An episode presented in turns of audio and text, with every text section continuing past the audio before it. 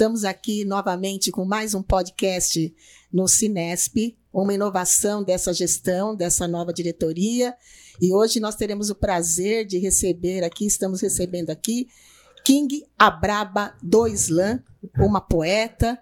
E eu vou me apresentar, né? Eu não falei, talvez algumas pessoas não me conheçam. Eu sou Maura, diretora de políticas sociais aqui do Cinesp, e junto com essa equipe maravilhosa aqui, o professor Marcos, que também compõe nosso corpo docente, que ministra aulas de idiomas, sempre está junto conosco nas nossas lives, podcasts. A partir de agora, eu acredito que todos os meses nós teremos aí uma edição. E é, gostaria que vocês estivessem nos apoiando sempre, assistindo, dando seus likes, para que a gente possa continuar aí avançando e trazendo cada vez mais novidades para vocês. Hoje, nós é, estamos aqui com a King, numa nova linguagem aí, um trabalho que tem acontecido é, a todos os dias, em todos os momentos, em vários lugares, principalmente na periferia, e algumas escolas da nossa rede também já estão trabalhando com essa forma de linguagem. E isso é muito bom, porque isso agrega a criançada, isso aumenta a autoestima da nossa população negra, dos nossos adolescentes, que tanto sofrem aí. É, fora da, da, escola, né? A escola é o lugar mais protegido, é a escola é o lugar onde eles aprendem, onde eles ensinam e onde eles estão protegidos. Por isso a gente tem que levar novas linguagens, né, Marcos? Então, eu vou Isso passar mesmo. a palavra para o Marcos agora, a gente deixa a King na terceira, tá bom? Vamos lá. Obrigado, Mauro. Então, eu sou Marcos. Né? Uh, hoje a gente vai entrevistar a King. E, King, eu ia pedir para você. A gente vai fazer, no começo, pelo menos, uma, uma questão bem didática até. Eu acho que uma parcela da população, talvez uma parcela grande da população brasileira, não conhece o Islã. Uhum. Né? E eu ia pedir para você, assim, se eu falar alguma besteira, falei uma palavra que vocês não usam, mas não é bem esse o termo, porque eu também tô começando a entrar nisso, estudei bastante esses dias, assisti alguns. É, tenho um grande amigo que trabalha muito isso na escola, numa escola estadual, e ele já tem uns quatro anos que ele vem trabalhando com Islã na escola. Eu sempre vou, assisto, mas assim, não estou dentro do meio completamente. Então, queria é, primeiro te agradecer, né? Vamos ali no mais um Palavras na Mesa aqui no nosso podcast. Então, queria, a primeira pergunta que eu queria fazer para você era: conta pra gente um pouquinho o que, que é o Islã, por favor. Para quem não conhece o Islã, primeiramente, muito obrigada pelo convite. O Islã é uma competição de poesia falada, que são textos autorais que você participa. Iniciou ali mais ou menos em 1984, ali em Chicago. Eu não me, não me recordo o nome do criador, mas ele ainda está vivo. Mas tem N coisas, N fatores que tinham outras pessoas envolvidas, outras pessoas negras envolvidas, né? Mas ele, por si só, ganhou mais protagonismo.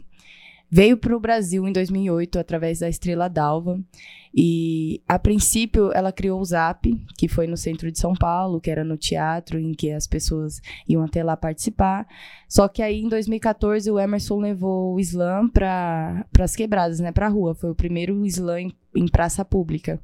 Então, a partir daí, eu acredito que a periferia é, tenha observado esse movimento e eles se incluíram nesse movimento porque viram um espaço de fala em que você é ouvido e que você pode ensinar a sua vivência a outras pessoas, né? Você pode mostrar é, qual é o seu dia a dia. Mais ou menos é, falando de como funciona o Islã, uma batalha de poesia de três minutos cada uma. São usadas três poesias, são escolhidos cinco jurados. É igual às escolas de samba, né? Cai é, a maior e a menor nota, então soma as médias.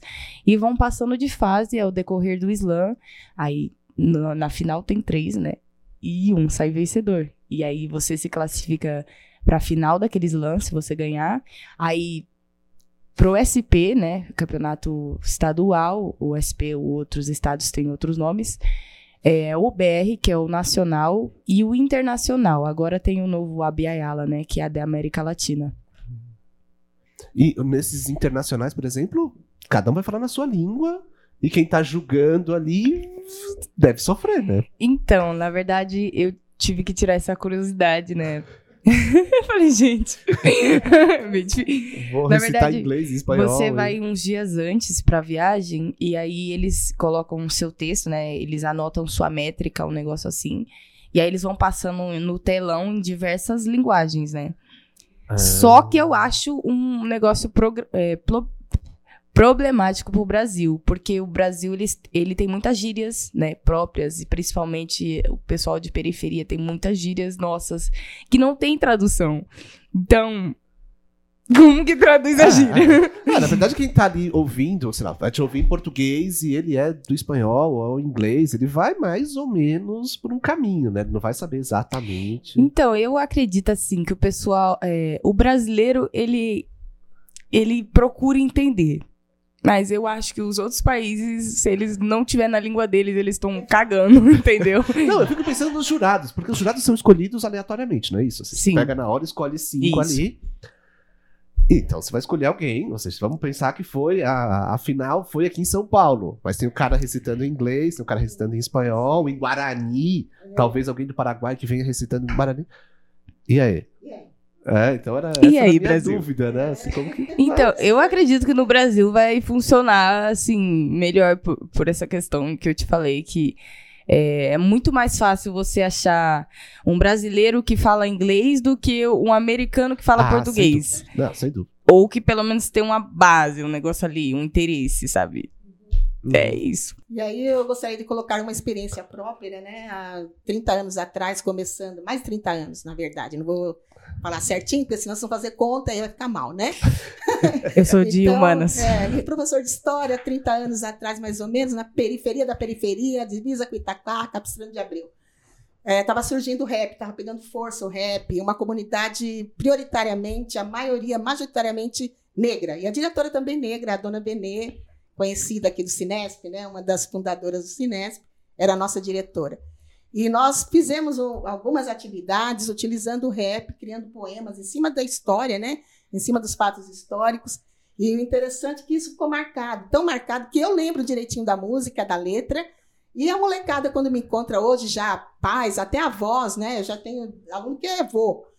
E eles lembram da música. Falam, "Ô, professor, e aquele rap? Então, eu imagino que o Islã também está caminhando assim, está indo por aí. Porque é uma forma super bacana da gente ter contato com o poema, com a poesia, não é? Para declamar, fazer as rimas. Isso é muito bacana. E a molecadinha pequena a gente já vê que já dança, já canta, já sabe algumas músicas que você nem, nem sabe. Às vezes a gente não conhece. Então eu quero saber de você como foi a experiência na MF, que você trabalhou lá, fez uma atividade cultural lá com eles. Como foi essa experiência? Foi gratificante, não foi? O que você percebeu? Como está assim a questão da, da gestão da escola? Ela estava aberta para você, aberta para novas experiências? Como está? Então, a escola ela foi totalmente receptiva. É, eu senti também que a energia dos alunos estava sendo essa de querer aprender. E, por incrível que pareça, eu cheguei na escola e algumas pessoas, alguns alunos já me conheciam através do TikTok, que é um aplicativo que a molecada usa bastante, né? Aí eu solto umas poesias lá e, tipo, alcança muita gente no TikTok. É, eu acho que o impacto que causa nos alunos Primeiro é a surpresa. A surpresa pela escola se organizar para levar um movimento diferenciado. É a partir do momento que eles enxergam essa abertura da escola, eles já, opa, olha, tem algum negócio mudando aqui. E ali eles já tratam a gente, né, como celebridade. É um bagulho É lindo, é muito bom. fofo, sabe? Eles recebem a gente todo carinho, pede autógrafo. E aí eles tiram foto com nossos livros. É muito interessante, eu achei muito muito carinhosa a forma deles retribuírem, né, a nossa ida à escola. Que eu não me lembro se nessa escola eu fui sozinha ou se eu fui com o meu coletivo, é que foi muita Eu escola não lembro agora. o nome da escola, né? Mas é Aí foi é triste. nosso eu filiado. disse que eu sou horrível com o nome, mas eu amo vocês da escola, tá? E, aliás, se quiserem se pronunciar depois, né, os- o, pessoal da escola, eu ficaria muito grata, porque eu, inclusive, quero conhecê-los pessoalmente. Nós não tivemos oportunidade ainda de conhecer esses filiados, né? E, e assim, é, King, é, por que King e não Queen? Eu tenho até um verso de uma poesia que Ai, é que É sobre isso. Chama assim: se Fred Mercury pode ser Queen, por que é que eu não posso ser King? Muito bom. Isso vem vem da ideia. A princípio, foi, né? Eu tinha um namoradinho e aí ele era fã do The King of Fighters. Aí eu tava procurando um vulgo. Aí ele falou assim: é porque você não põe King? Eu, por que King? Aí ele, ah, porque tem uma discussão na internet se é homem ou mulher, né? Porque luta. Eu falei, vixe, as ideias dos manos. Ora, pois bem, fui lá e coloquei o vulgo de King. Depois eu fui realocando esse vulgo, né? Entendendo qual que é, é, aderindo novas. Como é que chama a palavra? Concepções. É isso. É, novas concepções. Aí eu fui vendo que quando eu chegava no evento com o meu nome, num sarau, por exemplo, colocava o meu nome. As pessoas não. Mas quando eu chamava o King, chamava o King. Aí- Geral olhava pra Uh. ver o King, tá ligado? É, lógico. E aí eu falei assim, ô, essa parada toca, né? Se eu colocasse Márcio, quem sabe eu teria mais atenção, né? E aí, É que eu- isso que eu ia perguntar até. quando, quando não te conhecem e chamaram lá King, é, acham que é um homem. É. é, no início era só o King. Tá, Aí chamavam o King. tá, tá. Aí aparecia eu, belíssima. Muito bem. aí o apresentador ficava com essa, cara. Show. Ah, E a partir dali, é, o meu nome foi ficando mais conhecido por chamarem de A King, né? Pode ter 300 milhões de King, mas eu sou A. A King. Isso. ah. É. Uhum. E o Abraba veio depois. A Braba não fui eu que batizei. Ah, ah, pelas, pelo que eu vi, eu entendo É porque quem ba- te a batizou, por quê. As pessoas, mas por que a Braba? Você vai ver. Ah, Braba. ah, muito bom. Ah, e, e, assim, você falou que chegou, né, pensando, voltando um pouquinho nessa questão histórica ali, né? Então, em 84, lá em Chicago, chega no Brasil, e uma mulher começa aqui no Brasil. Sempre foi um movimento mais feminista, mais, ou seja, ou vocês sofreram, mesmo sendo uma mulher que começou aqui, ainda é um movimento machista, ou não? Como que você tem sentido isso, o movimento hoje? Olha, hoje tá, tá melhor, né? Eu tenho quatro anos de slam, acho que de quatro para cinco anos, mas existem N fatores, né? Né, Mesmo que uma mulher trouxe para o Brasil as condições, elas são favoráveis para o homem. Por exemplo, o slam, ele acontece à noite. À noite, para as mulheres de periferia, é ruim. Eu voltava de madrugada para casa. Eu morava em chácara, parceiro, era triste. Eu imagino. Então, esse é um dos pontos que já não favorecem a mulher. E antes, né, não faz muito tempo, há, um- há pouco tempo atrás, uns dois anos, não tinha mulheres correndo, competindo. Só tinham homens, é, até eles começarem a abrir uma vaga preferencialmente para mulheres, né, alguns slams aderiram a isso, mas não tinha tantas mulheres correndo. Porque a gente não se via naquele movimento. Nós, mesmo que ela trouxe para o Brasil, nós olhávamos e falávamos, não é nós ali, não tem a gente ali, sabe? Porque começou, como eu te falei, numa parte bem burguesa, né? Acredito que. O primeiro foi o lá da Guilhermina, que você tinha falado. Não, o primeiro foi o Slanzap, Ah, tá. Foi o Zap. depois o da Guilhermina. Tá. Mas esse Zap que era do mais burguês ou não? Sim, é, é- não era que o, o evento era burguês, mas a localidade lugar, era burguesa. né? O público que colava lá era burguês. Logo, Tá. os poetas que começavam lá eram poetas dali, né? Tá. Uhum. E aí depois foi pra Guilhermina e hoje tá É, na cidade era toda, mais imagino, aberto. né? Aí, é, tipo, era como se fosse, principalmente, assim, desde o início, 10 poetas, né? Começou a Estrela Tá. d'Alva, trouxe, aí era 10 poetas. Aí um dos poetas criou um slam, o outro poeta do mesmo slam criou outro slam, e assim foi se criando os slams.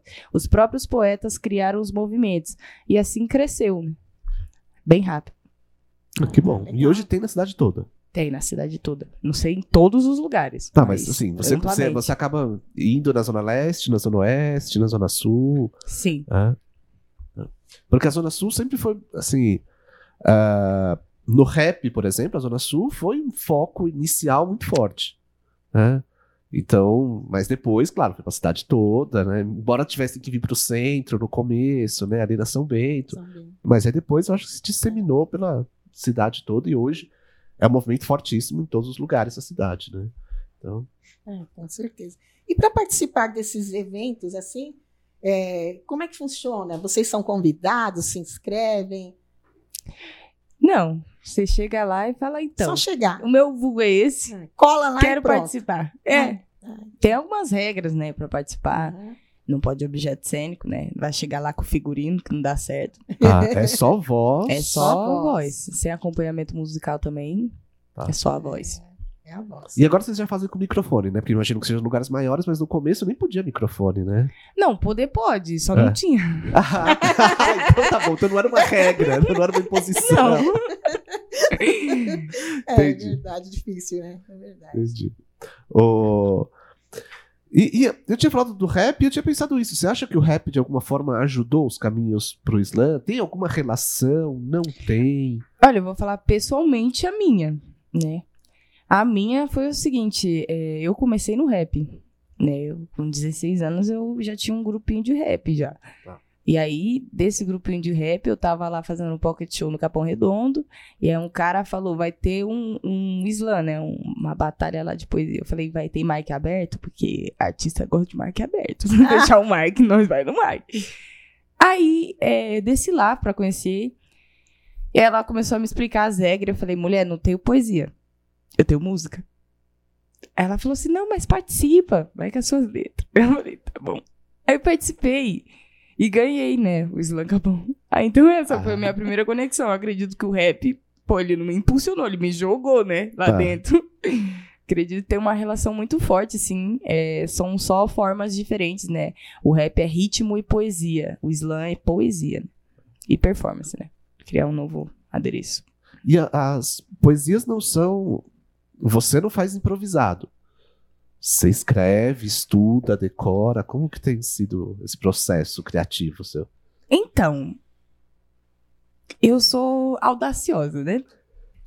Eu já participei de batalha assim de freestyle. Já ganhei batalha de freestyle. Mas na força do ódio. Porque eu chegava lá na batalha e não, e não tinha mulher, não tinha. E os caras falando merda. Eu falei, ah, não, me dê esse mic que eu. Não sei, eu não sei, eu vou descobrir agora. e aí eu participava. Mas o meu forte é escrever mesmo, mas assim, decorar eu decoro rápido. Eu não tenho muita dificuldade com poesia, assim. Eu tenho mais com escrever músicas. né?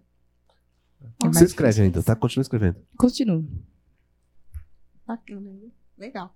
E assim, é, a apresentação de- dessas batalhas, né? Elas também ocorrem em lugares assim mais. Não, claro, com certeza não. Lugar mais de elite, não.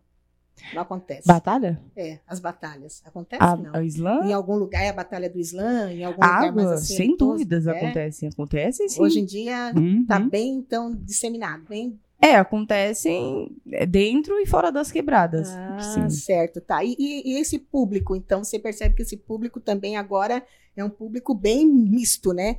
Bem, assim, eclético, vai, dizemos assim. É, Tem muita um gente. povo a todo gente tipo, chama de gosta tudo. alternativo. Alternativo. É. Ah, legal. É, como o Marcos falou, vai ensinando a gente aí alguns termos que eh, às vezes a gente não domina, né? E às vezes até fala alguma coisa que não é de acordo, mas a gente vai aprendendo, né? Vamos Estamos ideia é para aprender. É isso aí. É isso. É, Então, eu sinto isso mesmo, que é, de um tempo pra cá, né? Como eu participava só de slam de quebrada, que você ia dentro da favela mesmo participar do slam, que lá o, o pessoal mais burguês não pisava, né? Aí lá era um público. uhum. Agora, quando era no centro, era um estadual, era um nacional, a galera pisava lá, entendeu? Porque era dentro do Sesc, dentro da biblioteca. Aí foi se diversificando, mas a princípio o público majoritário é de periferia. Certo. E existe uma rotina, assim, uma frequência? Ou é assim, esporádico? Quando pintar, pintou? Ou existe, assim, algum lugar fixo, por exemplo, em São Paulo, que está acontecendo isso ro- rotineiramente? Olha, é, cada slam acontece uma vez no mês, é mensal. E em São Paulo tem 54 slams. Opa, Então, definido bem aí, tem um, todo dia tem um slam. todo dia. Mas é ver datas, tem datas muito específicos, é, específicas. Por exemplo, a primeira segunda é, do mês. Calma aí, gente, que é muito slam. Como é que chama? Semana que Slam vem. Resistência. Aqui na Praça Roosevelt. Aí, calma aí, gente, que eu sou horrível com data também. E é, é isso, tem slams que eles são precisamente em dias Certo. da semana, né? Tipo, a última Certo. quarta, slam Oz. Uhum. Então varia, mas todo dia tem um slam. E, e como é que a gente acessa esse calendário e tal? Porque, por exemplo, deu vontade, eu quero ir no slam hoje. É assim que fala? No slam ou na batalha? Como é que Tá. Slam. no Slam. Aí eu vou olhar onde? Tem um site, tem um lugar que eu possa acessar para ver, por exemplo, hoje está acontecendo em tal lugar, está perto de mim aqui. Vou sair aqui do Cinesp vou dar um pulo ali na Praça Roosevelt e vou participar. Segunda-feira é dia, né? Pelo que você falou. Isso é muito interessante, né? Porque não tem Não um calendário, tem? não. Ah. O negócio é você ir lá no Instagram dos outros, seguir todo mundo ao mesmo Ah, tempo, e aí tá. o dia que aparecer. Ou seja, não tem uma organização. Não tem, não. Ninguém chegou e falou assim: "Meu, deixa eu organizar isso aqui. Isso, Ah, é. Vai Não ser tem. assim, tem o, o, o Instagram do, do Slam. E aí aqui Não tem, as tem. datas e tem. Não. Caramba. É, o, o que a gente tá tendo agora é o grupo do SP, né? Que acabou o Slam SP. E dentro do grupo tem vários, é, vários Slam Master, né? Que a gente chama. Várias pessoas que organizam o Slam. Aí eles dão um salve, né? Falam, ah, vai ter tal dia. É isso que tá tendo agora. Mas não Certo. tinha. A gente tinha que descobrir. Na maioria das vezes era em cima da hora. Tá. Ah, É isso. E vamos lá, né? Então, ou seja, é, você já tá com as poesias mais ou menos decoradas. E sempre tem que ser poesia nova. Ou vocês Não. podem repetir, vocês, como que funciona? Amigo.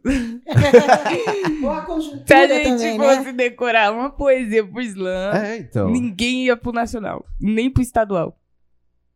Porque é muito, né? É muita coisa. Só pro estadual você tem que ter seis. Caramba. Tá. É muita poesia. Não, e assim, três minutos de poesia no ritmo que vocês falam, isso dá o quê? É umas três páginas? Duas. É. É aquele que dá três páginas do meu caderno, do governo lá. Dá É. três páginas minha. Tá. É porque tem gente que fala mais rápido, né? E fala É, um monte de tá. coisa. É. Tem gente que é, é mais pausada. Aí depende da, do flow, né? Da galera. Aham, de cada um, né? Cada do, um. do ritmo que vai. Legal. É. E você falou que você escreve. Sim. E você tem coisas publicadas? Onde? Aonde a Então. gente acessa? Eu estou. Eu publiquei, né, pelo selo do Aula Viva, meu livreto, que é o Reinado. Todo mundo chama de, às vezes, né, confunde com o Reinaldo, né? O Reinaldo. Muito bom. E aquele slam lá que eu participei primeiro, é do Slam Capão, né? Essa foi a antologia que eu participei a primeira vez. Primeira que eu participei, o Slam Capão. Favela em ação. Ah, do Slam Capão, esse aqui é do Isso, pessoal. foi, é o E primeiro aí lá aqui uma reunião de vários É. slammers. É uma antologia várias. com 11 é, poetas. Tá. Ó, o livro é este aqui. Aí, é, eu tô. Tá indo pra editora, né? Vai pra editora. Já tá pronto o livro. Chama Vinho Retinto. É meu primeiro livro, publicação solo, o Vinho Retinto. Ele fala sobre o amor afrocentrado, né? Sobre questões eróticas também, porque eu acredito que as pessoas pretas falam muito pouco sobre o amor, sobre a forma de amar. é, desde sempre sendo é, ensinados que, ah, você tem que engolir o choro, você não pode chorar, tá ligado? Você não pode expressar como você se sente. Então, esse livro, ele traz muito essa reflexão, né? Baseado no, Ba- é, no álbum do Baco. Eu não sei pronunciar Baco, o nome do seu álbum, é muito difícil. Mas é amor afrocentrado. Não, ia comentar do seu brinco, que eu achei fantástico. Que Ai, quem não ah, tá vendo. é. É. gente, é A lindo. África. Comprem. em África. E aí, então, é, e nesse livro são é, poemas, todos que você já tinha recitado em algum lugar, ou que você ainda tem coisa inédita. Não, tem muita coisa, né? A maioria é inédito. Tá. Né, né? É pra vocês comprar meu livro. Oh, com Ah, certeza. boa, boa. Opa. E o outro livro que você tem aí também é este? Esse é o Reinado. Ele tem Ah, tá, esse que você tinha. quatro poesias longas, né? Esse é, tá popular entre o- os poetas. de capa é muito legal. Esse livretinho. Porque ele é acessível, né? É uma publicação acessível Fácil. para os poetas periféricos, né? Então tá sendo. Tá à venda Muitos- pela internet? Então. Como é que tá funcionando? A gente vende pela internet, mas eu, eu gosto mais de vender presencialmente, né? Porque Ah, aí eu autografo o livretinho Ah, pra legal. pessoa, olho no olho dela, converso com ela. Eu acho legal Então a parada da promove, internet. Você mesmo É, mas eu tô lá, eu quero me ver, tô no evento, tô vendendo. Ah. Legal. Joia. E falando em torno do evento, você esteve num evento grande esses dias, né? Ali na Flip. Como é que foi essa experiência? Estar na Flip, disputar ali. Como que é a recepção do slam lá na Flip? Assim, já, já era, é- foi a primeira edição que teve slam ou não? Já teve em outras, você sabe? Então, eu como eu, eu não fui em outras, mas é, o que eu conversei das pessoas que já frequentam há oito anos, né? Essa foi a primeira vez que os meus parceiros, né, da Baderna Literária, do Islã do 13, Islã das Minas, conseguiram ser parte da programação da Flip, né?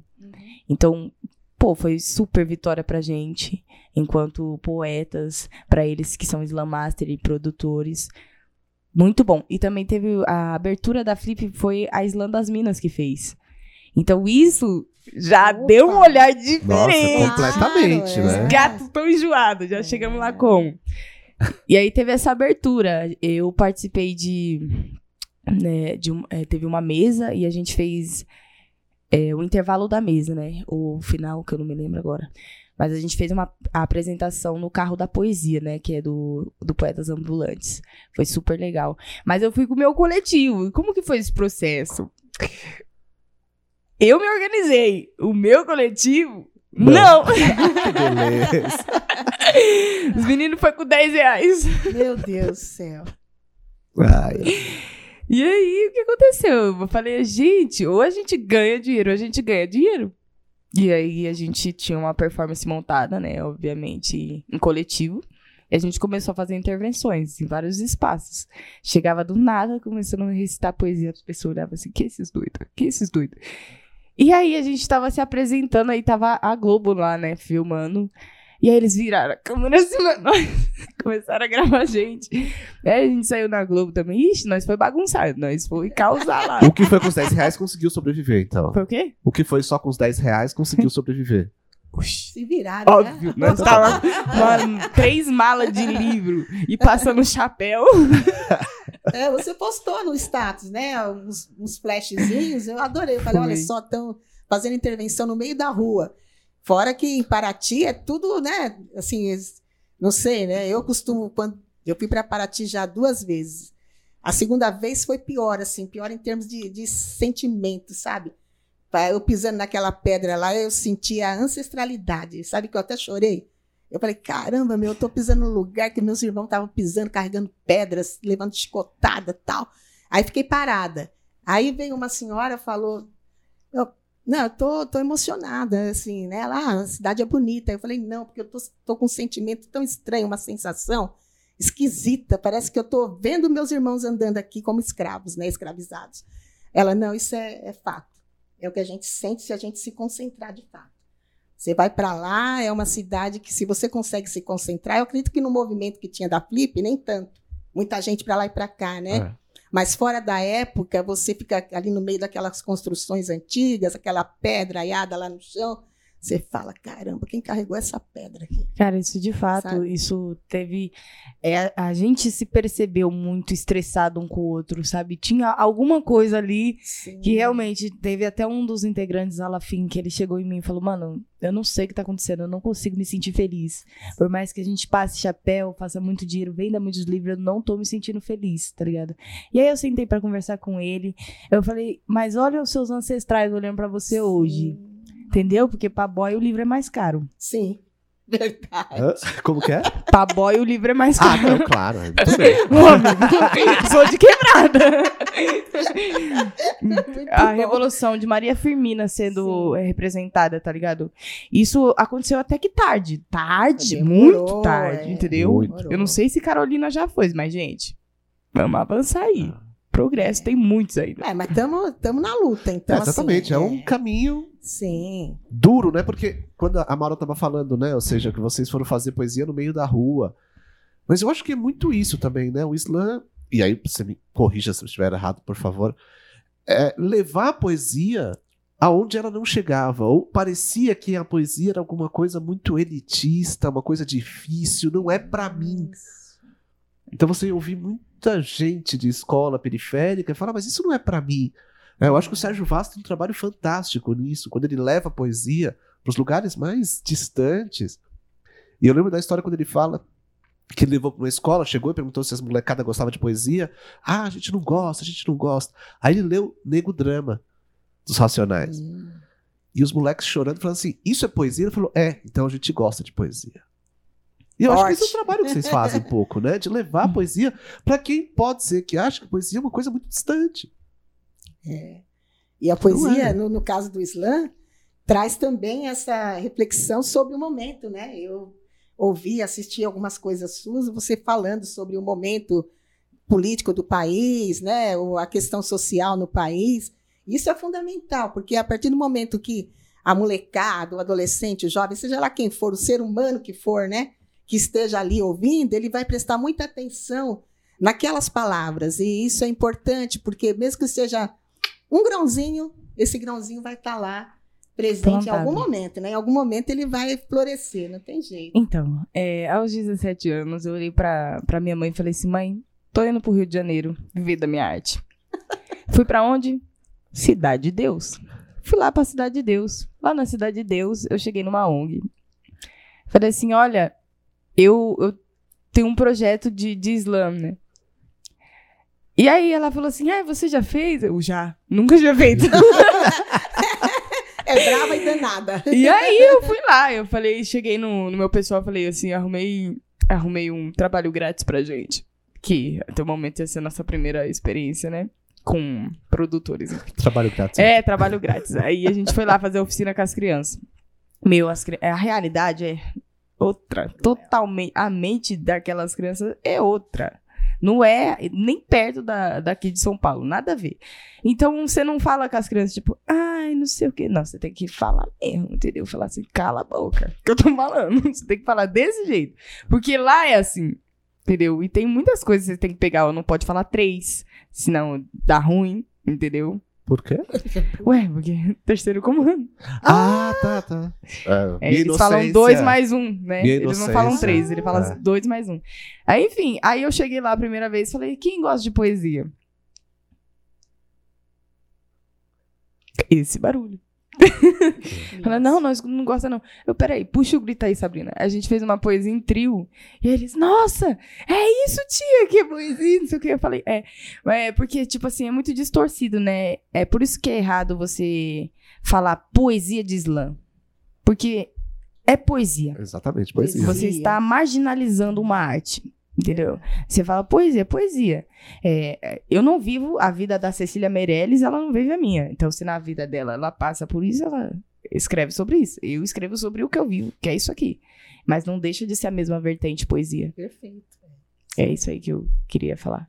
Olha, Eu- nossa, a gente pensa em tanta coisa. Né? Não, vou falar, vou é, falar. Chega aqui. o cérebro Ah. funciona mais rápido do que a boca, né? E aí fica complicado mesmo. O... E faz quatro anos que você tá. Você falou quatro ou cinco anos que você entrou. Né? tentar É trazer alguma coisa ainda, que a né? Maura tinha Novinha. começado. Ou seja, nos quatro últimos anos, a gente teve um movimento político complicado, uma parcela muito grande da população. Isso inspirou muito vocês a falar de política, no sentido de que as pessoas percebam a importância da política na vida delas e cada vez falem menos de, ah, eu não me importo com política. Você acha que o Islam ajuda nisso? Eu acho que mudou até o meu pensamento em relação. Porque eu, eu era do grupo de pessoas que falavam: Ah, esse cara só rouba. Eu não, não vou. Quero saber. Não vou votar, mano. Vou votar branco. Entendeu? Nulo. E entender a dimensão que tava tomando ali, né? As falas que a pessoa estava falando. Não, só eu não precisava entender de política. Eu, ninguém precisa entender de política pra saber que aquilo é um negócio totalmente de outro planeta. né? Totalmente errado. E a partir da. Eu, eu, eu comecei a pesquisar, mano, por que, que as pessoas apoiam isso? Qual que é o pensamento? Porque pra apoiar tem que ter o mesmo pensamento.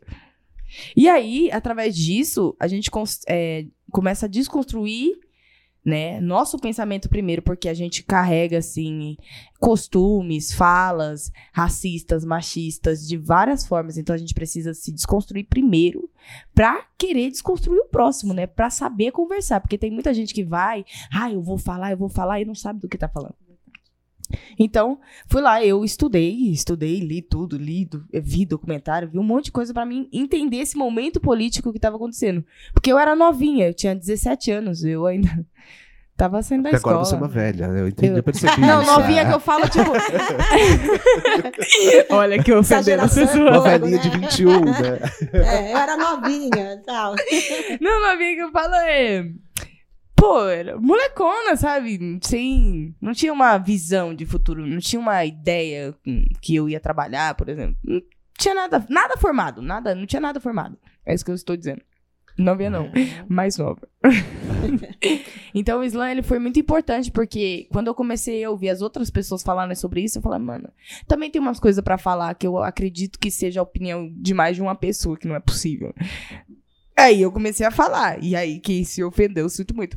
Inclusive, foi um vídeo que viralizou meu, que foi é, a poesia aqui. Mano, o nome da poesia é Bolsominion. E a pessoa publicou Recado aos Mitos. O tanto de ameaça que eu recebi por causa dessa poesia foi grande. Mas é isso, gente. Que não, eu não vou ficar quieta. É. Não, e muita gente sofrendo ameaça por isso, né? Acho que é pesadíssimo, É, você vê. Infelizmente. é. É. Mas até pensando assim, né? Foi um mal necessário. Hoje a gente vê que tem momentos na história do país que são momentos tristes, terríveis, mas necessários. Muitas vezes até para despertar o que você falou. Então a gente é, realmente é, o pessoal da sua geração tinha muito disso, que é, eu vou votar em ninguém, não vou escolher ninguém, não sei o quê, vou perder tempo, bando de não sei o quê, blá. E com esses acontecimentos, muitos despertaram para que não, eu preciso tomar um lado, eu preciso ver qual é o meu posicionamento, e foram procurar. Então tem um lado bom, né? Não, não é querendo ser cândida, não é querendo ser, né? Ah, mas tem um lado bom disso daí. Né? Foi ruim, é ruim, é péssimo isso que aconteceu, é uma coisa que vai continuar durante sei lá quanto tempo, mas é importante à medida em que faz despertar alguns, principalmente essa geração, porque a herança é de vocês, né? Nós estamos aqui aí já nos momentos pré-finais, né, de alguma coisa. Eu Ó. tenho quase 60, então quer dizer, né, o que vem aqui para frente é para vocês que estão com 20, 22, essa molecada de 7, 8, 10 anos que já está assistindo o TikTok, que está vendo o que acontece no TikTok e está conversando com os pais a respeito disso. Então, isso é muito importante, bem importante. Qualquer atividade que seja é, na área da cultura, e tem mais, né? É, todo esse baque que a cultura é, recebeu, né? Triste demais. A gente tem esperança que a cultura receba um- novos incentivos, né? E, assim, nós, enquanto sindicatos, procuramos fazer o máximo que nós temos capacidade para fazer. E torcendo aí para que a cultura avance, né? E por isso, né, até convidar um pessoal do Islã como você. A gente conhece outras meninas, tem outras minas do Islã, gente muito boa A mesmo, Yasmin né? que veio, foi? A Yasmin e a Midria. Aí, Ah. Yasmin É? Bispo. Isso, Yasmin Ah. que falou de você. Isso. É. Yasmin. Foi ano passado, né? Te amo. Foi, foi No sarau, a gente isso, fez no no sarau. Nós A tivemos veio, sarau, foi bem Yasmin legal. veio, chacoalhou, sabe? Menina muito boa mesmo. Ah, Yasmin, ela é bem didática mesmo. Nossa, Eu sou fez a gente- paciência, ela é mais Fez didática. a, a gente lá, os velhinhos, chorar, né? A meninada, as minhas meninas, as meninas do sindicato se emocionaram bastante com ela. Ela, ela é bacana pra caramba, a Mídria também. Então, e é muito importante também o outro lado, né, Marcos? Que é a questão da mulher. Né? Que a gente tem que destacar, tem que incentivar, estimular ao máximo a mulher na arte, a mulher como parte integrante aí de- desse movimento. E é, é nosso papel. Porque, como você Exatamente. falou, o homem sempre é o foco principal em tudo que acontece. É o homem é branco, né? É, com poder aquisitivo maior, com maior formação é, acadêmica, etc. Então a gente precisa começar a trazer gente diferente, né? Gente, gente, gente, gente do povo, gente como a gente, né? Que independe de- do, do que for, da formação que tiver, porque muitas vezes a gente aprende muito além da formação acadêmica, ou às vezes apesar da formação É, acadêmica, né? Você tinha falado que você foi lá pra, pra Cidade de Deus com 16 anos pra. Mãe, vou viver de arte. Consegue viver de arte hoje? Corajosa. né? Hoje, Ah. eu consigo. Eu me obriguei a isso. Tudo bem. É, é, não faz tanto tempo, foi esse, esse final de ano mesmo. Que eu comecei a viver de arte. Então, ou seja, mas além do slam, você escreve os livros, o que mais que você tem feito? Calma, que é muita coisa. A gente tem tempo, vamos lá. A gente, é, eu tenho o Sarau Baobá, que é um sarau que eu organizo lá em Tapsirica. É, a gente também tem a Batalha do Alto, né? Eu tenho muitos eventos para produzir e muitas apresentações, porque eu tenho as apresentações solos e do coletivo. E também tenho os trampos para- paralelos hoje em dia. E aí a venda de livros também dá uma ajuda, né? Dá uma estabilidade a venda de livros. É, quando a gente vai na Cooperifa. Nossa, é muito boa. Obrigada, Cooperifa. O trabalho deles é sensacional. É, sensacional. E eu, eu curti do jeito que você falou da linguagem, que é realmente isso, né? A linguagem que a gente aborda as coisas, né? Porque a gente chega na escola, primeiro que o primeiro contato com os alunos é ele, eles veem a gente falando assim, né? Eles veem errado. Bicicleta não é erro de português. Erro de português foi a colonização. 4 Muito O. bom. Anota aí. Isso mesmo. Ai, ai. Então, você é uma produtora Sim. hoje. Você é uma produtora cultural. Produtora. O que tiver pra fazer, nós faz também. Nós é atriz, é. Bota aí, nós faz o filme. É, que Cidade de Deus também. Ah, Continua. De- É, é isso, artista periférico não pode ser uma coisa, nós tem que ser tudo. É multi, né? É, Ah. tem É é modelo, modelo, tem vários modelos, amigo, modelo, eu sou modelo, todo mundo é modelo. Ah, chamou, estamos fazendo, né? É. Muito bom. A gente É. aprende no dia. E a gente queria ouvir você um pouquinho. Você tem alguma coisa pra mostrar pra nós? Tá bom, deixa eu pensar. Qual a faixa etária do nosso público? Olha, 30, 40, 50, 60, 80. Tem até de 90, né? Não, não tem de menor não, né? Ah, não, isso vai ser difícil. Não? Ah, vai ser tá difícil. bom. Eu vou recitar uma do livreto. Suas mãos se espalham pelo meu corpo, mais do que as fake news se espalham pelo Brasil. Se fosse pra colocar em questão de proporção, você é tão lindo quanto o Bolsonaro é cuzão. Se fosse pra definir o quanto a gente combina, é tipo juntar política e corrupção. Seu sorriso é um golpe tão perigoso quanto a viatura de madrugada, sua pegada é tipo enquadro. Difícil de sair leso e se você for o golpe eu caio. Você já me dá sentença antes de analisar meu caso? Você ocupa e lota minha mente mais do que o sistema penitenciário. É que pra me ver, você não mede esforço. Pula a catraca do metrô, pede carona no busão, já que a nossa situação financeira anda bem mais precária que educação. Eu até queria, sabe, te apresentar pra minha família num churrasquinho na laje, mas vocês já viram o preço da carne? É. Meus amigos fazem tanto vale no mercado, mas vale lembrar que eu já sou preta, então nem dá tempo de pensar em pegar. Emprestado. E pra completar, eu sou artista. As pessoas não valorizam quem pensa, escreve, recita e decora. Me sinto real perto do dólar.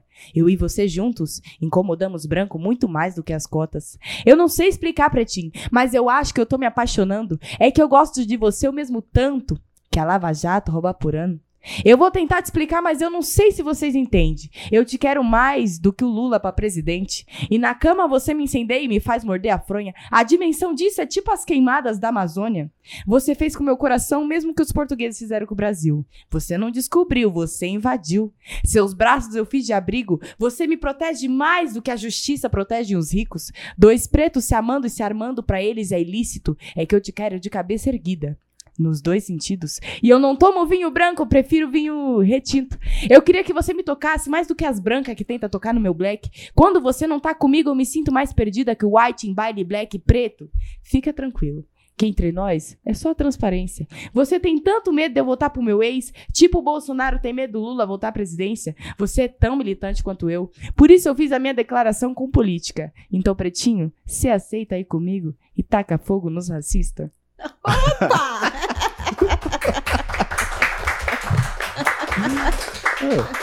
Sensacional. Muito legal. Bom, Que- muito Muito bom. E aí, ou seja, um monte de tema que você foi juntando. Ou seja, nessa poesia, como você tinha chamado ali, eu acho que esse vai estar no, afro, no amor afrocentrado, É, né? tá- é, o- é a principal do vinho retinto essa. É.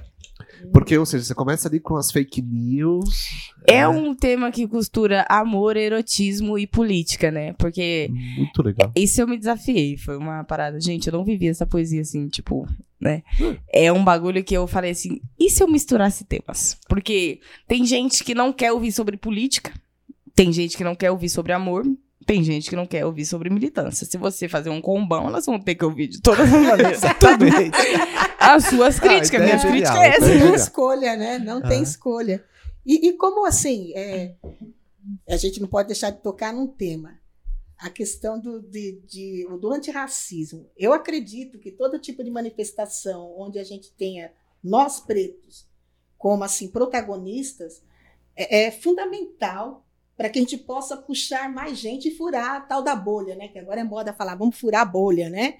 Então essa bolha, se depender de nós, já explodiu há muito tempo. Porque a gente Nunca tá- teve bolha. né? Isso nem teve bolha. Porque a gente está lá e nós temos até a obrigação moral de puxar aqueles que estão lá, os nossos irmãos e tudo mais. E o Islã, eu acredito que tem esse papel. Você vê isso também? Porque, por exemplo, a, até o moleque, você ainda há pouco citou aí a questão do não é erro tal, né? Tá? É, aquele moleque que às vezes na escola não está muito legal lá na língua portuguesa, né? Na matéria de português, língua portuguesa. E aí ele vai para o Islã e o cara é um verdadeiro poeta. Ele declama, ele fala, ele rima, etc. e tal. Então, eu acredito que o Islã seja um, um, uma forma de trazer essa molecada, inclusive para a questão da educação, fortalecer. Então, quando a escola traz essas formas, essas formas de linguagem, isso é fundamental. Não sei como é que você vê isso. Realmente é uma forma de puxar, de, de trazer nossos irmãos para frente. Olha, é, a escola teve um papel fundamental. Não a escola em si, mas os meus professores. Por isso que eu bato nessa tecla.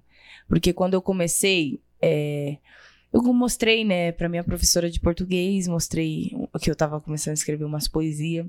E, tipo, ela, ela gostou do que ela ouviu, ela entendeu.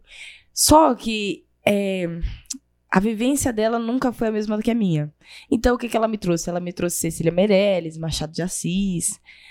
Agora, quando eu fui pro meu professor de sociologia, um homem negro gay, ele já chegou com Lima Barreto, ele já comprou meu primeiro zine, ele já me apoiou, já me incentivou aí para os slams. Então, esse professor, para mim, é, inclusive eu fui no, na apresentação de mestrado dele, teve outra apresentação que ele foi fazer lá que eu surpreendi ele, ele chorou. Então, a gente vai se reencontrando, assim, é muito. Eu agradeço muito a ele, porque ele foi uma das primeiras pessoas que me impulsionaram, né? Se hoje eu tô lançando meu livro, foi porque alguém já comprou meu zine. E ele foi a primeira pessoa. Ele foi a primeira pessoa que me incentivou. Fala o nome dele. Ele é o professor Juan, de Sociologia. Legal. É já. isso, E maravilhoso. onde quer que ele dá aula? Ixi, olha, absorve. ele deu aula no Eulália Malta, eu já não Ah, sei tá. se ele está lá. É, Mas foi lá que você sociologia, conheceu, você né? conheceu ele lá. Isso, conheci Roda ele lá. bastante. Ah. Roda bastante, porque sociologia é, É, matéria que a cada dia É. que passa estão extinguindo mais, né? Olha as críticas da é. professora. Aí, professor Juan, tá vendo? Ah. Olha lá, o fruto aí do seu trabalho. E aí, você tinha falado de alguns autores, né? Que a professora de português levou Cecília Meirelles, Machado, e ele, né? O Juan levou Lima Barreto. O que, que você lê hoje em dia? Então, eu gosto de literaturas muito parecidas com a minha escrita. É o que mais me, me encanta, né? Eu li um livro, é o primeiro livro que eu li nessa temática, assim, eu não me lembro o nome da autora. Mas ela era bem de quebrada, né? Que os livros tinham uns erros de português, né? Tinham uma linguagem mais não coloquial, que era a cor púrpura, que conta a história de uma mulher negra que se descobre, né, gay, né, numa sociedade extremamente machista para a época. Então a linguagem que me encantou, a linguagem, a linguagem daquele livro. A partir daquilo eu tenho buscado é, livros com essa linguagem. né. Aí eu li Quarto de Despejo, né, que eu fiquei eu fiquei passada. A Mona Como não- dói, né? Zero erros. Entendeu? Zero erros. E várias coisas que ela cita ali para pessoas que não têm aquela vivência, fala: "Nossa, eu não acredito, absurdo isso". Mas isso para mim é uma- algo que eu vivi, que bateu na minha porta, tá ligado? Essa de dormir com fome, de ver os filhos passando fome, minha mãe passou bastante. Então, é- essa realidade, né, de morar em barraco de madeira, invasão, eu, eu já vivi. Então, lendo aquilo, parecia que eu tava lendo um diário meu. É, seu e de muitos brasileiros, Muitos né? brasileiros. Ler Quarto de Despejo é, assim, eu, chor- eu chorava o tempo inteiro lendo esse livro. E eu moro muito perto de onde ela descreve. É verdade, né? É, e até hoje, assim, infelizmente, a realidade é muito parecida. Assim, Você vê as mesmas pessoas pretas carregando praticamente os mesmos carrinhos, Uhum. tentando pegar o lixo dos outros para tentar vender, para ver se leva alguma coisa para casa, para que os filhos não durmam com fome. Continua igual. Nas mesmas ruas que ela descreve. Sim. Na Bom Jardim, na no Carlos de Campos, do lado do estádio do, do Canindé. é, é bem doído. Né? Isso então... é muito complicado, porque até lá no Rio é, tem essa realidade aqui de São Paulo, mas lá no Rio eu vivi uma outra realidade, tá ligado? Que tinha esses espaços de madeira, né? Os barracos de madeira, mas ali era muito sinistro, mano. Porque dia de quarta-feira tinha operação, em que a gente via o caveirão entrar dentro da favela e deixar pelo menos cinco corpos. Todos eles negros.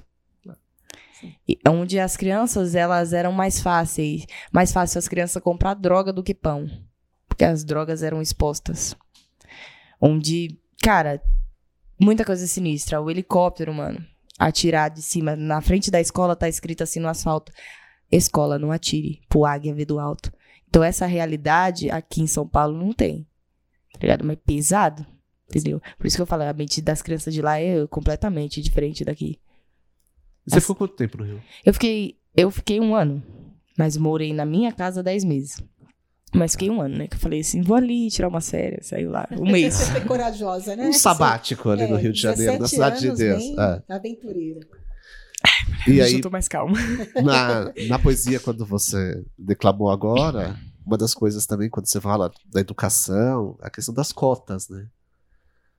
Uh, você percebe que ainda, ou neste momento, as pessoas estão falando disso na periferia, e da importância que as cotas têm para as futuras gerações, ou aquele primeiro que a gente falou lá atrás, que as pessoas estavam menos politizadas ou não estavam tão politizadas, ainda ah, não, mas isso não precisa, eu nem sei o que, é. Como você percebe alguma coisa disso em algum lugar ou não? Eu percebo que é, a nossa forma de falar, ela faz a pessoa ter um questionamento nela mesma, né, em relação às cotas, porque antes o diálogo não tinha.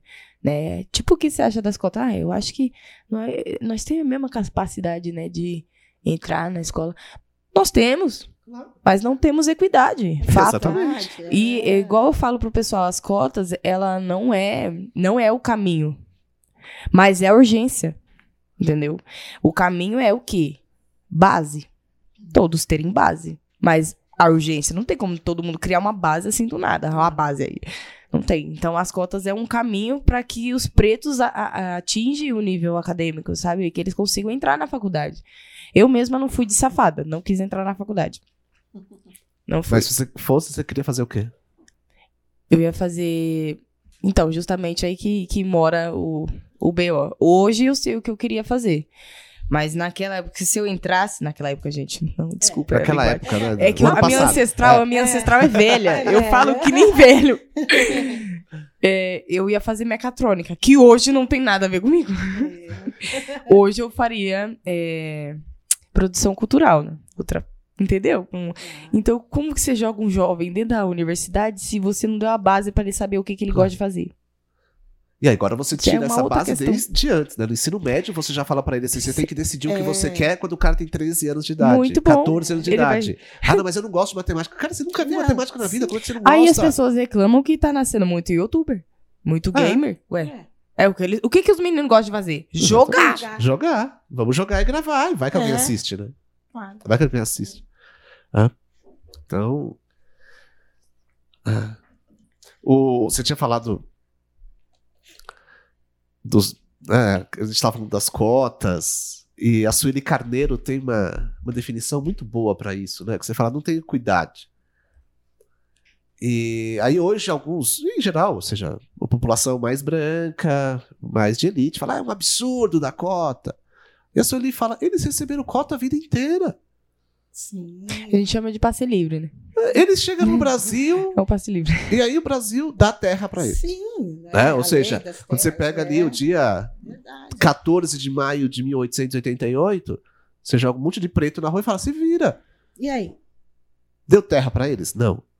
Deu alguma chance de eles fazerem alguma coisa? Não. Vamos trazer branco pra cá e a gente dá terra, é, a gente ajuda aí. eles. Aí, ou seja, eles tiveram cota a vida inteira.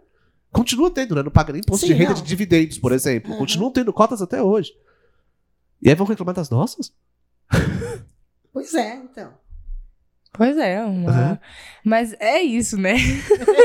é, é, é discrepância, é, né? Tudo não, não, não faz sentido. uma dessa, eu não preciso falar nada. Mas é, você não entendeu?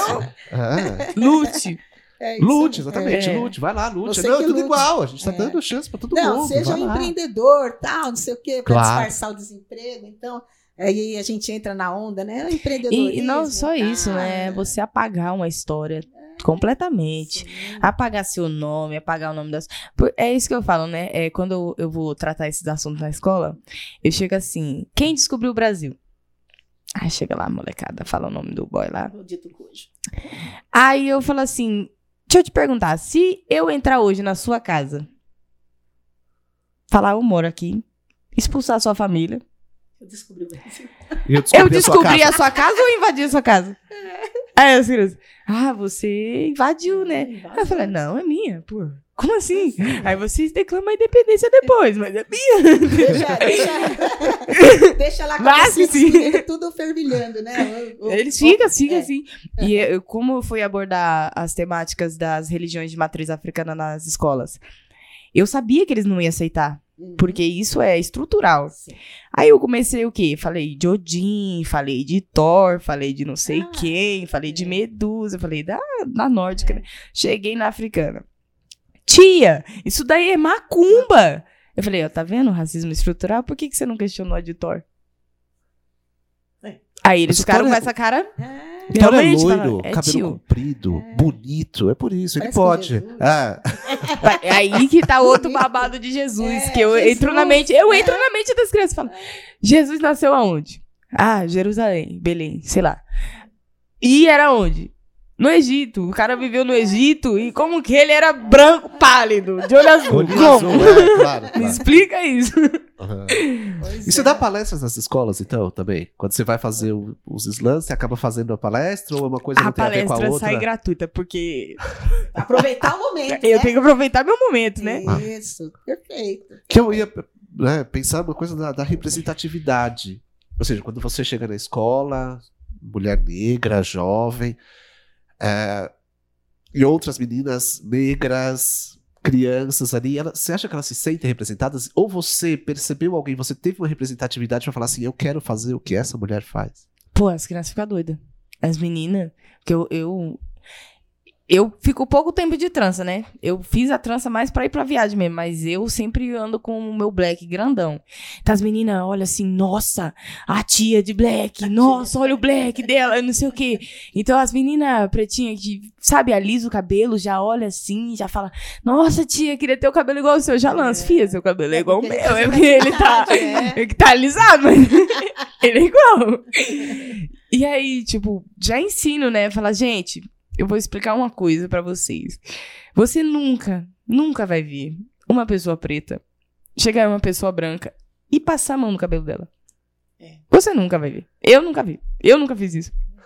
Por quê? Porque isso é uma ética que não é nem ética, né, gente? Porque eu acho que é uma coisa. Mas isso é uma postura. próprio, É né? porque, tipo assim, pessoas brancas se sentem confortáveis na sociedade. Nós pretos não, tá ligado? Então a gente. É, o branco não incomoda, né? Não. É, Eu. sim. Entendeu? A pessoa já vai te acusar, sei lá, de roubo. Várias fitas. Então, mas eu acho que essa parte da representatividade é muito forte. Até porque no meu coletivo são quatro meninos, né? Sendo três brancos e um. oh, peraí. Três pretos e um branco, ó, já ia me xingar. E duas mulheres pretas, né? Agora, em- recentemente ent- eu- entrou a Afropate, mas geralmente era só eu. Eu, só eu. E lá na Flip foi isso, né? Tava eu e mais quatro segurança, né? Porque você andava. Nunca vou imaginar que você não, não se relaciona com ninguém no meio de quatro pessoas. Quatro, cara. Agora, se for quatro minas e, e, e um cara, vão achar que ele é gay. Então a, a mente muda conforme o grupo, né? Tanto que você vê duas mulheres, elas estão indo duas mulheres sozinhas. Se tiver um cara, bom, eles estão indo juntos, entendeu? Muda o a pronúncia, é totalmente diferente. A representatividade, ela é, é muito importante. Até a questão do Islã. Você falou sair da bolha. Sair da bolha foi a questão de ouvir mulheres trans, por exemplo. Que não é uma vivência que eu tenho. Não sou uma mulher trans. Então, ouvir do lado delas da história, cara, eu entendi muitas outras coisas. Muitas posturas, principalmente do machismo, sabe? É por que, que os caras estão assim? Mano, porque às vezes eles retraem coisa. Verdade. É verdade, retrai. E tem vergonha de, sei lá, tem muitos problemas. Tem a masculinidade tóxica, que é uma coisa que não fere só a mulher, fere o cara também. Tá ligado? Mais a mulher, né? Que é mais um é, bagulho. Sempre a mulher é. Sempre. Nós sempre vai se lascar é. mais, mulher.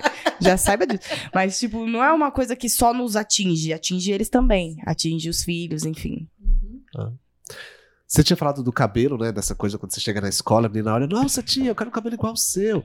Você passou por esse processo de ter que fazer essa transição capilar, de que alguém te puxava para ficar com o cabelo esticadinho e você fala, meu, não quero mais isso. É transição capilar, né? O, isso. Chega a minha tia, é só um relaxante. Ai, que raiva. Então, eu passei. É, porque, mano, eu, quando eu era mais nova, eu era um moleque completo. Eu era a considerada Maria Homem. Cagava pra cabelo, pra maquiagem, pra roupa.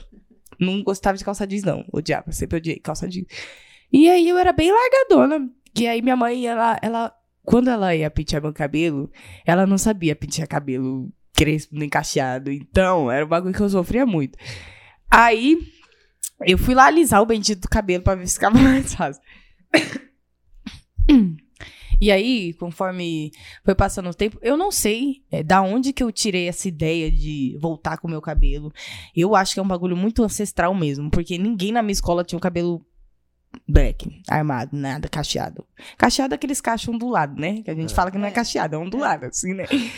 Aí tinha isso na escola. E ninguém, todas as meninas negras da escola usavam cabelo liso. E aí um dia eu virei, hum, não vou usar. Cheguei em casa, cortei, mano as partes, tudo que era lisa, né? Porque era um negócio lindo. A raiz crespa e o cabelo aqui liso, tá ligado? Uma coisa bem aranha. Aí eu cortei, minha mãe chegou assim: Você cortou o cabelo? Eu. Não cortei. Você tinha quantos anos, mais ou menos? Ana, eu tinha 11. Nossa. Tudo 11 prematuro anos. mesmo. E aí eu cheguei na escola com o cabelo curtinho. Por isso que ela fala que ela é uma tiazinha, sim, né? É. Não, tá mas 20, é, eu, 22, minha 21? ancestral é velha. Você tá com 21, 22? Tenho 21. 22. Ah, então, Olha, novíssima, né? Aí, ela fala isso. Aí cheguei lá na escola com o cabelo cortado. Primeiro, as pessoas ridicularizou pra caramba, tá ligado? Zoaram. E eu, pra deixar ele baixo, que eu não sabia cuidar, passava gel, enfiava a touca assim, passava gel. E aí, o, eh, os guri, né, pegava na minha touca, tirava o meu cabelo, permanecia ali, né? Porque tava cheio de gel. Ficava igual eles zoavam pra caramba. Mas aí, tipo, eu fui com um dia, né, com. Turbante? Não, não era turbante, era um, tipo uma faixa, né? Um uhum. negocinho amarrado assim. E aí, é, uma professora, ela chegou, é, eu acho que tem um negócio que combina com você. Aí ela me trouxe um turbante, tá ligado? Uma professora preta também de história. Ela me trouxe um turbante. Essa povo de história. É. Foi a primeira vez que eu, eu não sabia pô, né? Eu fui no outro dia com ele tudo enrolado no meu cabelo. Pra mim tá valendo. Aí ela ensinou. É, aí ela me ensinou. E aí, conforme foi passando, eu comecei a garfar ele. Quando eu saí da escola, 90% da escola usava, das mulheres pretas usavam o cabelo lecão, tá ligado? Eu tenho até hoje meninas da, da minha sala que me seguem, tá ligado? Que fizeram, passaram pela transição porque viram passar também. Então é desde novinha a revolução acontecendo. é, 11 anos, Nossa, né? muito legal. Por porque é, é, um processo, não é fácil, né? Esse processo de. Porque é dar-se conta da sua negritude, né? Da sua ancestralidade, de quem você é mesmo. Ou seja, esse cabelo é assim e ele é lindo. É. Só que isso. Ninguém te falava isso. Não, não. É, Por isso a importância, é... quando você fala, vou na escola e eu faço, a palestra está incluída no pacote. Isso vem, né, naturalmente, né, até, né? Você é, com certeza sente aquela coisa, vambora. E aí quando você vê, É isso. Foi, né? Tipo, tem. É, é, muito bom ganhar dinheiro, cachê. Mas você vê no olhar da, daquela criança, ela se encontrando, ela falando, caramba, eu sei fazer isso. Porque já, já, teve uma vez que a gente foi na escola, eu não sei se é essa, mas essa foi uma das que foi bem legal também. Que a gente recitou e, e fez umas brincadeiras com as palavras. E aí, a galera escreveu na hora, foi aluno escrevendo, foi professor escrevendo para participar do babado ali na hora. Então, gente que nem sabia que escreveu, escreveu ali, entendeu? E dali, quantas outras que não foram pra casa pensando? Escrevi, eita, escrevi um negócio. Então, a partir daí, mano, com certeza. Nossa meta é fazer um, uma competição Cresce. de escola lá no, é. na Sul, entendeu? Vai crescendo. Claro, porque se você começa a fazer isso dentro das escolas, isso vai, né, vai ganhando um público de 11 anos, entendeu? É, acho que isso é demais. Esse trabalho. A gente queria te ouvir mais. Beleza, é, tá vendo, né? Porque eu falo muito aí. Tem Hora da poesia. Falamos. A hora da poesia. O poeta é o para-raio do mundo. Enquanto nós está levantando o punho cerrado, nossos irmãos estão querendo cerrar os punhos. Mas pouca gente sabia que a maioria das minhas poesias eu derramei lágrimas. E a cada uma que eu escrevia perecia um pouco mais da minha alma. Um belo dia, um boy disse que queria ter minha força e minha potência. Com certeza. Eles desejam carregar o meu título, mas ninguém aguenta carregar minha vivência. E aí, tropa? Foca na tendência. Nossa conquista flopa, mas o sofrimento traz views e audiência.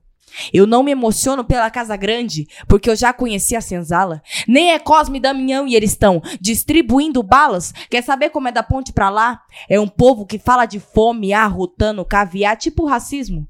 Nunca viveu nem sofreu, sei, só ouve falar. E pode deixar que eu vou orar pelos meus que vocês deixaram a sete palmos daqui. Enquanto vocês oram pra Deus no Seneguim, mulher preta ou travesti, e quando eu me tornar presidente, esse vai ser o decreto. Pagamento da dívida histórica, senhora. Vai ser no crédito ou no débito. Pode avisar que parcelamos até cinco séculos. E se eu fosse vocês, não ia querer deixar o saldo negativo. É que vocês falam tanto de racismo reverso que eu só tô pensando em acatar o pedido. E aos LGBTQIA+, podem ficar tranquilos, que nenhum deles vai tirar nosso semblante, principalmente aqueles que se julgam os dignos, mas só usam a Bíblia como desodorante. A maldade tá na mente do homem e olha só que coisa louca. Mulher de saia curta é puta, mas no céu os anjos nem usa roupa. Quer saber onde mora a hipocrisia real? É que eles condenam os macumbeiros mais. Vocês acham que veio de onde os batuques vocês pulando no carnaval?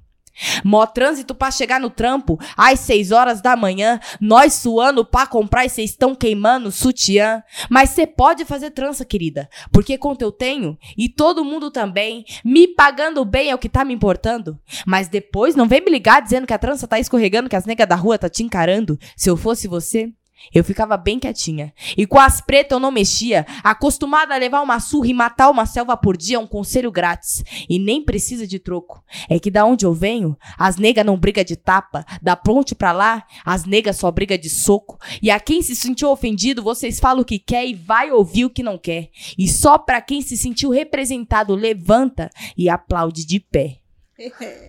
Essa é a para-raio. Gratiluz. Muito bom. Uh, tem um verso que você cita aí que é quando me tornar presidente. É.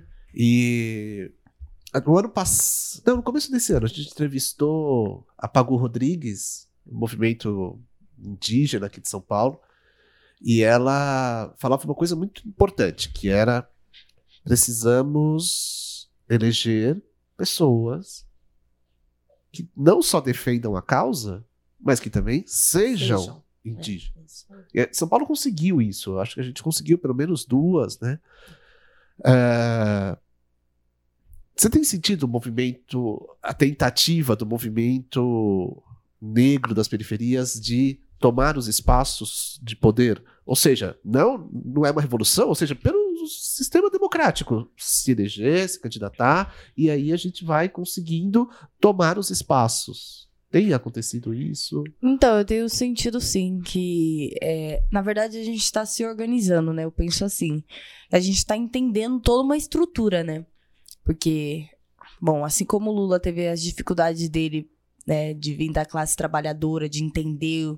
Ele era um homem branco, ele é, né? Não morreu. É um homem branco, então tem coisas que para ele é mais fácil, né? Ou ele tem um privilégio por ser um homem e branco é, mulheres pretas, eu falo, quando eu me tornar presidente, eu quero dizer, mulheres pretas, quando a mulher preta pisar na presidência, eu vou estar tá lá. É isso que eu quero dizer. É, esse ponto. Não tipo eu, eu, mas Sim, foi eu não, também, eu, não eu vai também, geral. não tem problema não, Não, entendeu? então, é. Só não sei se vai dar tempo de eu chegar lá viva, mas. Claro, porque a distribuição de balas é gratuita. ah, é. É, né? É. Qualquer esquina. E é incrível como bala perdida sempre acha um corpo preto. Sim. Não é perdido. Esse é um. É, É bala achada. bala né? com o endereço certo. Endereço determinado. CPF certo. É, Ah, isso eu tenho. E, King, assim, você tinha falado no começo da nossa conversa que você começou no rap. Você escrevia, tinha o grupo ali, cantava. Hoje, você ainda escreve rap? Qual a sua, sua relação com a música, com outros gêneros? Como é que tá isso, assim? Tem influências de outros lugares que vêm?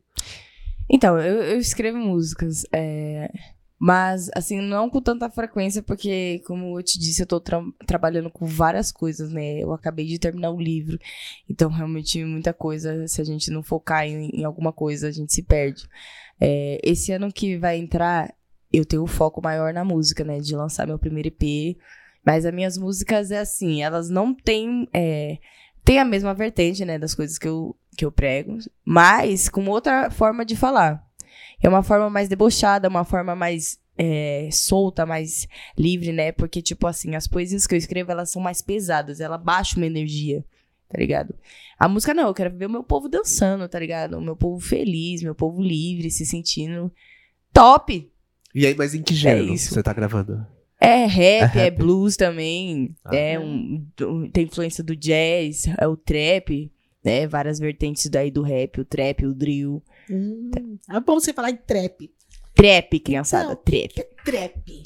É, eu quero. É, Olha- não? Ah. Eu sei mais ou menos, porque o meu moleque teve uma época aí que tava nessa história só trap, trap, trap. Até o meu sobrinho chegou a falar: Maura, negócio de trap, né? Você sabe o que é trap? Você vai saber o que é trap. O que, que é trap? Então, o trap, ele é, ele é um negócio mais técnico mesmo da música. Tipo, eles aumentam os pratos. é a Ah, frequência diferente um- do rap. É, é tipo, é, é, por exemplo, drill, é, grime é, e trap. É a mesma coisa que o boom bap, né? O quatro tempos, só que tem variações no beat, né? O drill é mais agressivo, o trap ele é mais descoladão. Então é isso, não é muito... É um rap, só É que... o- alegria, né? Outro verdade. flow que você usa, É, tá ligado? É, é alegria, Mas né? a letra, a, a ideia vai mais ou menos a mesma. A ideia do trap é ser algo mais ostentação, um negócio Ah. mais leve, né? Uhum. Não, não fala, o drill ele já é mais pesado, mais agressivo, né? O boom bap é o clássico. Boom bap. O boom bap é o que o Racionais canta, é o 4x4. Ah, tá. É Olha aí, isso. tá vendo? Cultura, vamos aprendendo. É, né? a ideia é essa, né? É, legal. E você tinha falado, então, do ano que vem, a ideia é lançar esse EP. E o que mais que você tem preparado já pra esse futuro próximo aí? Ah, preparado a gente tá indo na loucura. A gente vai preparando A gente vai. dia, né? É, então. Cara, ano que vem eu quero me focar em venda de projetos, sabe? De apresentações. É, esse, esse, esses anos todos, né? Eu foquei bastante em participar de slams, mas eu acredito que é, quando a gente vai, né? Ficando velho numa parada. Amadurecendo. Amadurecendo, né? É. Mano, vai entrar os novinhos, né? Tipo, é bom chegar novas pessoas, mas, tipo, é bom a gente evoluir também. Tipo, se eu comecei participando, hoje eu quero ser produtora. E assim, hoje eu quero abrir oportunidades, tá ligado? Isso, isso. É isso que eu quero ser. É, competir, acho da hora, participo, mas a saúde mental vai pro ralo, entendeu? Porque competição, pesado, toda né? a competição tem um É. peso, tá ligado? Por mais que não valha um real. As competições são mistas. É homem e mulher ou tem específicos? Então, tem é, slams que são recorte de gênero. Marginália, por exemplo, são pessoas LGBTQIA+, né? Tudo que Ah. foge do hetero cis. É, slam das minas também. Slam das minas são mulheres e não hetero cis. Ou seja, só não participa homem cis. Mas é isso, todos os outros, homens trans, mulheres trans, não binários. E a gente queria fechar né, nosso podcast. Primeiro, agradecer você, a aula que você foi dando, como eu falei no começo. Uma ideia didática, eu acho que serviu, né, Maura, pra gente conhecer. Aprendemos muito também hoje. É. Nossa. A gente queria te agradecer muito, né? Pela disposição, pelo tempo. Por ser essa pessoa tão amável. Né? E a gente queria fechar com. Ó, me chamaram de amável. Viu? Amável, você vê, ó, tá gravado. King é amável. Não, amável, nossa. Não. É, e a gente queria então, ou seja, a Braba de novo em algum poema pra gente fechar o nosso podcast. É, muito obrigada pelo convite. É, a galera foi muito receptiva, muito calorosa, amei muito. Bom, eu vou fazer esse último poema porque a minha mãe, ela briga comigo toda vez que eu não tenho esse poema gravado, né? Vamos lá. Sabe quanto eu lutei pra fazer você feliz? Eu te eduquei, não tinha dinheiro, mas te ensinei. A minha parte eu sei que eu fiz. Mãe, eu sei o quanto você lutou por mim. Se lembra de cada noite que você passou sozinha chorando e sem dormir, cada humilhação que você teve que passar para não deixar nada faltar na nossa mesa. Quando dava, trazia bolacha e que alegria imensa.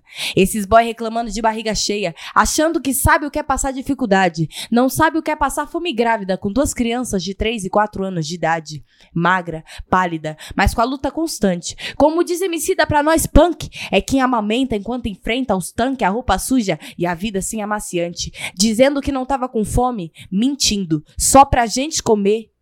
E ela de estômago vazio.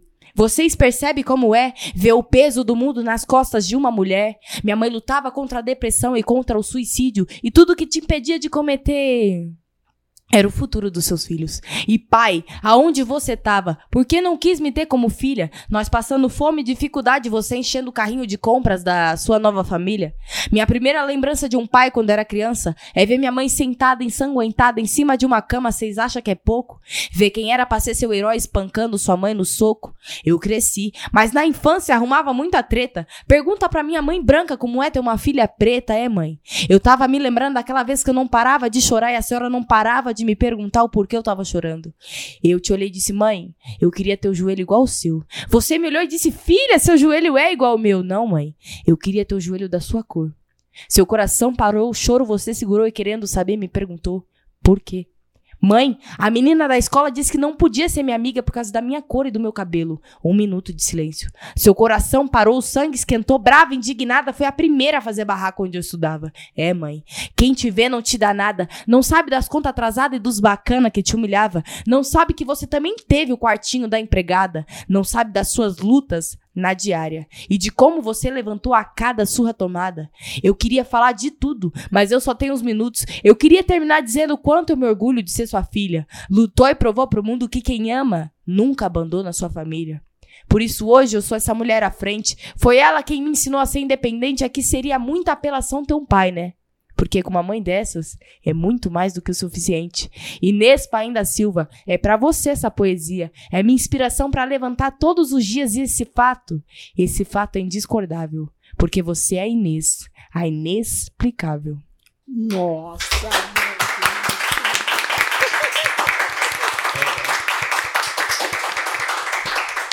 Hello, my mom! ah, é, é, com essa forma tão assim emocionante, né? Que mexe com a gente. A gente agradece a tua presença, o Cinesp agradece, palavras na mesa, com mais essa convidada fantástica. Obrigada, pessoal. Obrigado, hein?